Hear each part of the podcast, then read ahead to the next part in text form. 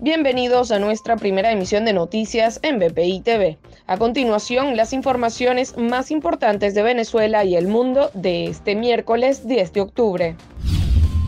Un grupo de miembros del equipo central de la misión de observación electoral de la Unión Europea en Venezuela visitaron el almacén en donde se guardan las maletas que llevan las máquinas de votación que serán utilizadas en las elecciones locales y regionales del próximo 21 de noviembre. La misión desplegó el pasado 28 de octubre a 44 de sus integrantes por los distintos estados del país, bajo la supervisión de la jefa del operativo, la eurodiputada Isabel Santos, coincidiendo con el inicio de la campaña electoral en Venezuela.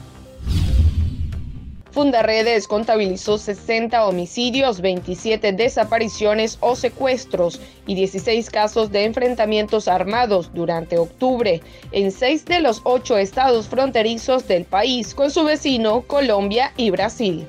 Los datos recogidos en el informe Curva de Violencia fueron recabados en los estados Amazonas, Apure, Bolívar, Falcón, Táchira y Zulia, según la nota de prensa de Fundaredes. El número de pasajeros que se ha movilizado en las últimas semanas por vía aérea ha aumentado, según informó Juan Manuel Teixeira, presidente del Instituto Nacional de Aeronáutica Civil. Los datos actuales señalan que se ha alcanzado casi 50% de la cifra que el INAC maneja antes de la pandemia. Para el desarrollo de estas y otras informaciones, los invitamos a sintonizar nuestra señal en vivo y contenido on demand en bpitv.com o a través de Roku, Apple TV, Amazon Fire y nuestro canal de YouTube. Síganos en las redes como arroba bpitv.